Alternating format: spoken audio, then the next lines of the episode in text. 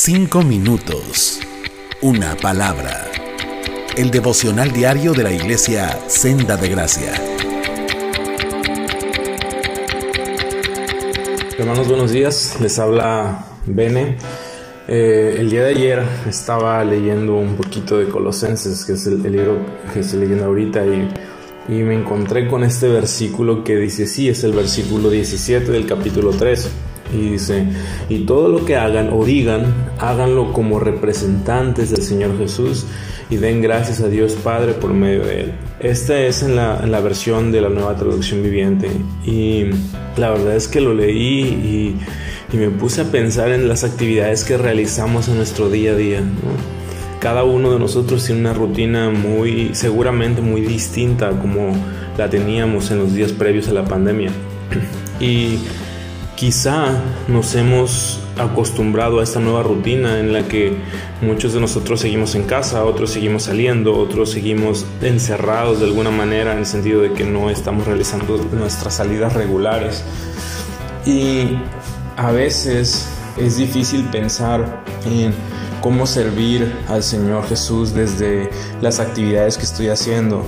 Habrá quien tenga que estar encerrado por temas de salud, habrá quien eh, por temas de trabajo, habrá quien esté pasando por dificultades y, de qué modo podemos actuar glorificando al Señor.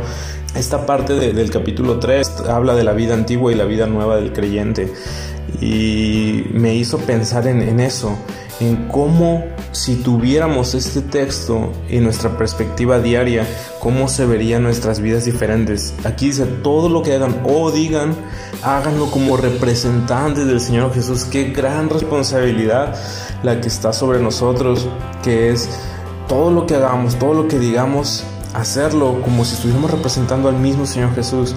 ¿Y cómo cambia esto tu modo de, de vivir? ¿Cómo cambia esto?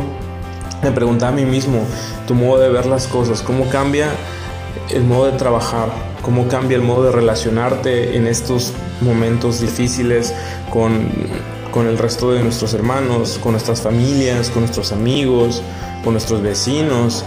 ¿Cómo podemos nosotros tomar esto y aplicarlo a nuestra vida diaria? Todo lo que hagamos y todo lo que digamos, háganlo como representantes del Señor Jesús. Y luego dice, y den gracias a Dios Padre por medio de Él. Yo les animo a leer todo el capítulo 3, es, un capítulo que habla de cómo debe vivir el creyente en la nueva vida que tiene en Cristo y creo definitivamente que esos tiempos arrojan mucha luz sobre el creyente y la, la diferencia entre el creyente y el no creyente. Seamos atentos con nuestros hermanos, digamos palabras que den vida y que no den muerte, estemos atentos como si el Señor Jesús nos estuviera comisionando de manera personal cada cosa que hacemos en el día, porque realmente así es. Pidamos en oración la gracia y la misericordia del Señor Jesús para que podamos vivir de acuerdo a su voluntad estando pendientes de, de, las personas que están a nuestro alrededor.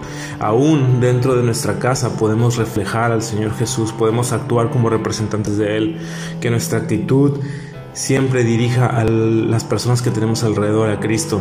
Ese es un, verdadero reto, hermanos, y es algo que, que, estaba yo meditando el día de ayer y, y realmente la vara es muy alta, la estatura del varón perfecto es muy alta, pero también dice la Biblia que el que comenzó la buena obra la va a terminar en nosotros. Esforcémonos, hermanos, por conocer a Cristo, por vivir como dignos representantes de su reino y dando gracias a Dios por todo lo bueno que Él ha sido con nosotros.